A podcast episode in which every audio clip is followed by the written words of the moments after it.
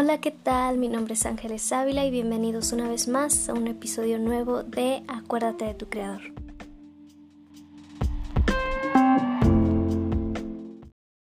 El tema de esta semana, del día de hoy, se me hace un tema súper interesante y que creo que es muy necesario escuchar. Hoy, el día de hoy, hablaremos sobre Saulo de Tarso, que es más conocido como Pablo, después de que se convirtiera a cristiano. Así que comencemos. Nosotros sabemos quién es quién fue Pablo, porque es conocido por escribir algunos, algunas cartas a, a las iglesias después de fue, o sea, fue toda una revolución después de que él se convirtió en cristiano fue una revolución tremenda, eh, fue a, predicar a muchísimos lugares, una iglesia en muchísimos lugares y sabemos toda esta parte, ¿no? Eh, sabemos que, que fue también nombrado el último apóstol y pues todo esto. Pero también antes hay una parte de su vida antes de esto, que es cuando no era cristiano, que también lo sabemos, por eso nos impacta muchas veces la conversión de Pablo y cómo pudo transformado, cómo pudo haber sido transformado en esa medida por Jesús. Y la historia de, de este episodio eh, la podemos encontrar en Hechos 9 y es cuando aún Pablo, en ese entonces llamado Saulo, había, eh, pues todavía no era cristiano, poco después de la muerte de Esteban, del mártir Esteban, porque sabemos nosotros que Saulo estuvo, estuvo ahí cuando Esteban murió, cuando fue apedreado, estuvo ahí sosteniendo los mantos de, de, los, de los que lo apedrearon. Entonces, la conversión de Saulo tiene lugar precisamente en Hechos 9, cuando Saulo aún tenía eh, este odio, este desprecio, no sé cómo llamarlo, en contra de los seguidores y los discípulos del Señor. Así que fue con el sumo sacerdote y, y le dijo que, que le diera cartas para las sinagogas de Damasco, para que si encontraban por allá seguidores de Jesús, eh, los llevaran presos a Jerusalén para encarcelarlos y todo eso, todo eso que en lo que apoyaba Saulo, en lo que hacía. Pero, ¿qué pasa aquí? Cuando Pablo va de camino de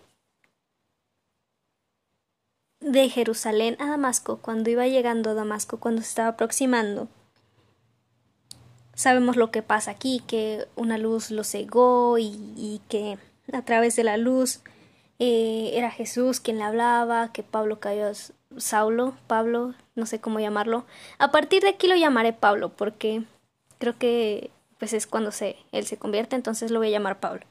Es cuando Pablo cae al suelo, y entonces, pues él escucha la voz de Jesús y le dice, ¿por qué? Oye, Saulo, Saulo, ¿por qué me persigues? Y él le, y, y Pablo le dice, ¿quién eres tú, Señor? Y Jesús le responde, Yo soy Jesús a quien tú persigues. Entonces es cuando Pablo cae en cuenta de muchas cosas, y le pregunta a, Jesús qué quieres que haga, que yo haga, y es cuando él le dice levántate y entra en la ciudad y ahí te diré lo que tienes que hacer. Y es es aquí lo que lo que pasa no, lo que pasa después es que Ananías va con Pablo eh, de parte de Dios y y, y le, le, lo manda a, a, que a que cuente sobre Jesús y de aquí en más es una revolución. Entonces Pablo empieza a ir a un lado, a otro, de ciudad en ciudad, predicando el Evangelio, y en un principio los hermanos no le creían porque conocían su pasado y sabían que, que podía ser una trampa, entonces, ¿quién lo creería? O sea, una persona que estaba acostumbrada a entregar y a matar cristianos, a ponerlos en prisión, ¿cómo, cómo iban a creer en él? Es obvio que, que no, es, es, es una situación difícil y se comprende. Pero de lo que quiero hablar no es de esto, porque mmm, gran parte, o al menos en general, conocemos la vida de Pablo. Sabemos qué fue lo que hizo antes de convertirse, sabemos qué fue lo que lo llevó a convertirse y sabemos qué pasó después de que se convirtiera. Pero hay algo en lo que yo me quiero enfocar y es en este proceso de conversión. Cuando Pablo estuvo de camino a Damasco, me sorprende la el cambio radical que tuvo Pablo en estos momentos. Porque nosotros vemos que podemos incluso decir que de un momento a otro Saulo ya no era Saulo, era Pablo. Y por eso también se impactaron los hermanos cuando supieron de su conversión. Hay algo, nosotros sabemos que, que Pablo antes de, de su conversión era un estudiado, él estaba mucho con los maestros de la ley, él, él pues prácticamente había estudiado muchísimo como, como muchos judíos y, y sabía de, de, la palabra de Dios, sabía de en aquel entonces de los textos y o sea, si cualquiera que se pudiera poner a hablar con él sabría que, wow, era alguien sabio, por así decirlo, alguien que, que tenía conocimiento de Dios, alguien que, que sabía muchas cosas y nos impactaríamos de hablar con él. Porque, bueno, en fin, sabía muchas cosas de la Biblia. Ellos aprendían el Pentateuco al derecho y al revés, y estudiaban aún más cosas, entonces, en fin. Pero hay algo que a pesar de conocer lo que en ese entonces era la Biblia, porque en ese entonces era como sus textos eran pocos, eran comparado a nuestros días eran menos textos, entonces lo que en ese entonces era su Biblia lo conocía perfectamente. Hablaba con los maestros de la ley, eh, sabía sobre, sobre lo que Dios había hecho por, por el pueblo, sobre cómo, cómo el pueblo había caído y había vuelto con Dios y así. Pero había una cosa. Pablo no conocía realmente a Dios ni a Jesús. Pablo decía conocerle porque conocía lo que había hecho y lo que había escrito, lo que se había escrito sobre Dios, pero realmente no conocía a Dios ni a Jesús.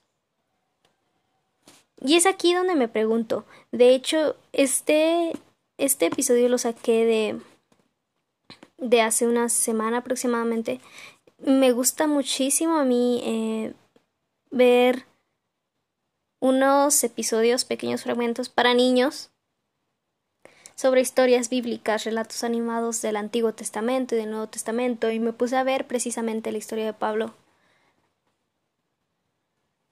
Y Pablo hacía todo lo que hacía en nombre de Dios.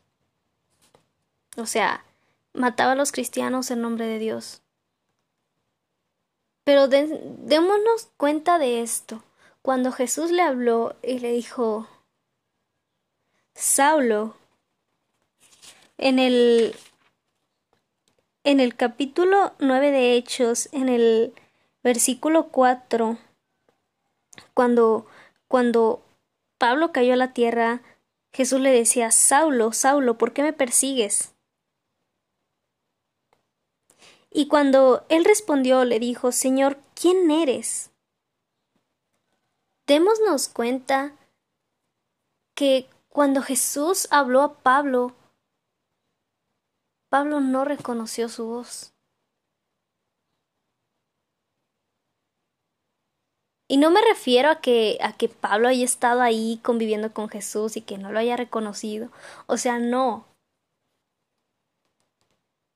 Pablo había vivido toda su vida, por así decirlo, siendo seguidor de Dios, pero realmente no lo era. Pongamos atención en esto y... O sea, llegó un punto en su vida en el que se... en el que Jesús le habló y no reconoció su voz. O sea, ¿qué?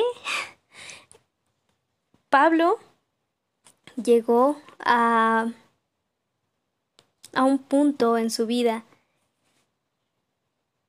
en el que todos sus ideales se derrumbaron en un segundo, en lo que todo lo que creyó durante tanto tiempo y en lo que todo lo que hizo en nombre de Dios durante tanto tiempo se cayó, se vino abajo en un segundo cuando Jesús le habló. Después de esto, Pablo no sabía qué hacer. Cuando, cuando Jesús le respondió, soy Jesús a quien tú persigues. Pablo no sabía qué, era lo que estaba pasando, no sabía qué era lo que lo que seguía, porque por primera vez había escuchado a Jesús. Y es por eso que Pablo pregunta, Señor, ¿qué es lo que quieres que haga? Imaginen esto, o sea, nosotros muchas veces vivimos nuestra vida supuestamente siendo cristianos, supuestamente desde, desde años siendo convertidos, no sé. Y llega un punto en el que Jesús nos habla y nos hace cuestionar muchas cosas de nuestras vidas. Pero nosotros le preguntamos qué es lo que Él quiere que hagamos. O sea, muchas veces ni siquiera lo hacemos y continuamos con nuestra vida como si nada, o sea, solamente seguimos y ya, que todo fluya. Pero, ¿realmente has hecho caso a la voz de Jesús o has reconocido su voz cuando Él te ha hablado o incluso te ha hablado? ¿Eres realmente cristiano? ¿Eres realmente seguidor de Jesús? Muchas veces no nos cuestionamos este tipo de cosas, no cuestionamos nada, no, no, no nos cuestionamos a nosotros mismos de si realmente estoy haciendo lo que, lo que Jesús dice, realmente estoy siguiendo lo que Él tiene para mí, realmente estoy haciendo lo que Él me ha pedido que haga. No nos cuestionamos este tipo de cosas y, y cuando esto pasó con Pablo, eso fue lo que hizo. Él se cuestionó a sí mismo. Y, y como sabía que probablemente lo que había hecho hasta el momento Jesús no lo había mandado. Preguntó, Señor, ¿qué es lo que quieres que yo haga? ¿Y qué hizo? Inmediatamente hizo lo que Jesús le dijo. Entró en la ciudad y esperó instrucciones y después de que Jesús se le reveló en la visión a Ananías, Ananías fue con Pablo y le dijo lo que lo que Jesús le había dicho que hiciera. ¿Y qué hizo Pablo? Después de haber recibido la vista, inmediatamente fue hacer lo que Jesús había dicho. Nosotros somos realmente así, o sea, ojalá fuéramos como Pablo. Y no me refiero a que a que tenemos que ser iguales, porque no. No me refiero a que tengamos que que mm, se me fue la palabra eh, que ir y quedarnos ciegos por tres días hasta que Jesús nos mande orden. No, o sea, me refiero a que ojalá tuviéramos esa obediencia que tuvo Pablo para con Jesús en el momento en el que él habló. Ojalá fuéramos así de obedientes. Ojalá en el momento en el que escuchamos la voz de Jesús, corriéramos a preguntar qué es lo que Él quiere que hagamos. Ojalá en el momento en el que nos da indicaciones sobre lo que Él quiere que hagamos, lo hiciéramos. Pero muchas veces somos como Pablo, atrapados y encerrados en la religión, en, en un sistema, en, en la cotidianidad, que no nos damos cuenta que realmente no conocemos a Dios y que realmente no conocemos a Jesús nos encerramos tanto en esa en ese mundito, en esa casita de cotidianidad, en esa burbuja que cuando Dios nos habla, muchas veces ni siquiera escuchamos o muchas veces lo escuchamos, pero no hacemos lo que Él nos dice. Pero cuando Dios realmente toca tu vida, el cambio que tuvo Pablo puede ser así de radical en tu vida. Que de un momento a otro, así como de un momento a otro Pablo dejó de perseguir cristianos, tú puedes dejar de mentir, puedes dejar de robar, puedes dejar de, de, de ser orgulloso, puedes dejar tantas cosas de un momento a otro que las personas se van a sorprender muchísimo como los hermanos se sorprendieron con Pablo. Estas situaciones, o sea, llegamos al punto en el que no nos damos cuenta de qué tan tan atrás nos encontramos. Pablo no lo sabía. Pablo no sabía que, que Jesús transformaba vidas. Pablo no sabía, no entendía tampoco por qué los cristianos eh, entregaban sus vidas, porque no entendía por qué por qué pasaba todo esto, no entendía por qué si mataban o pedreaban o encarcelaban a diez de ellos, en un momento más había cien más, y no podía entender cómo cómo no terminaban con ellos, cómo no se podían exterminar. Lo entendió hasta el momento en el que Jesús dio ese cambio radical en su propia vida.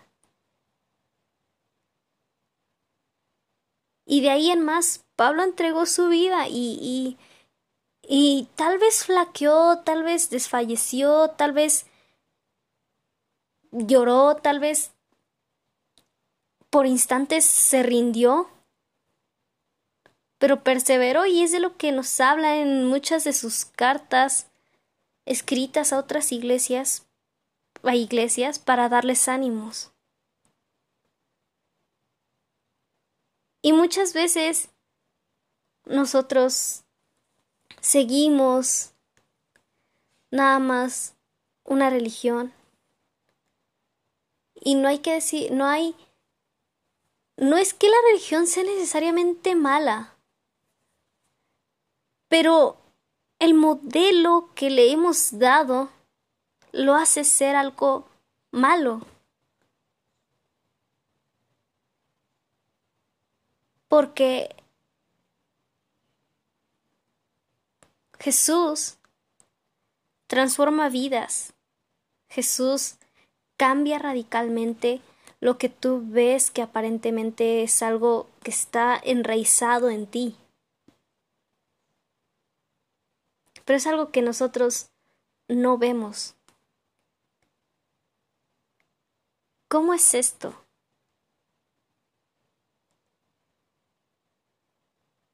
¿Realmente conoces a Dios? ¿Realmente conoces a Jesús? ¿Realmente haces, has hecho lo que Él te envió a hacer?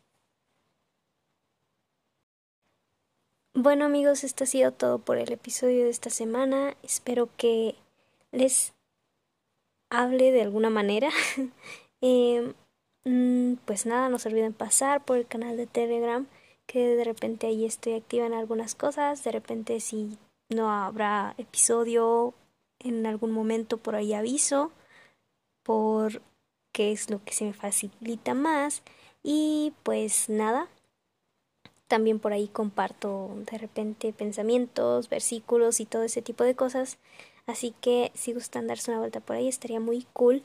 Eh, pues nada, eso es todo y pues compartan este podcast con sus amigos, con sus familiares, con sus conocidos y es todo. Bendiciones.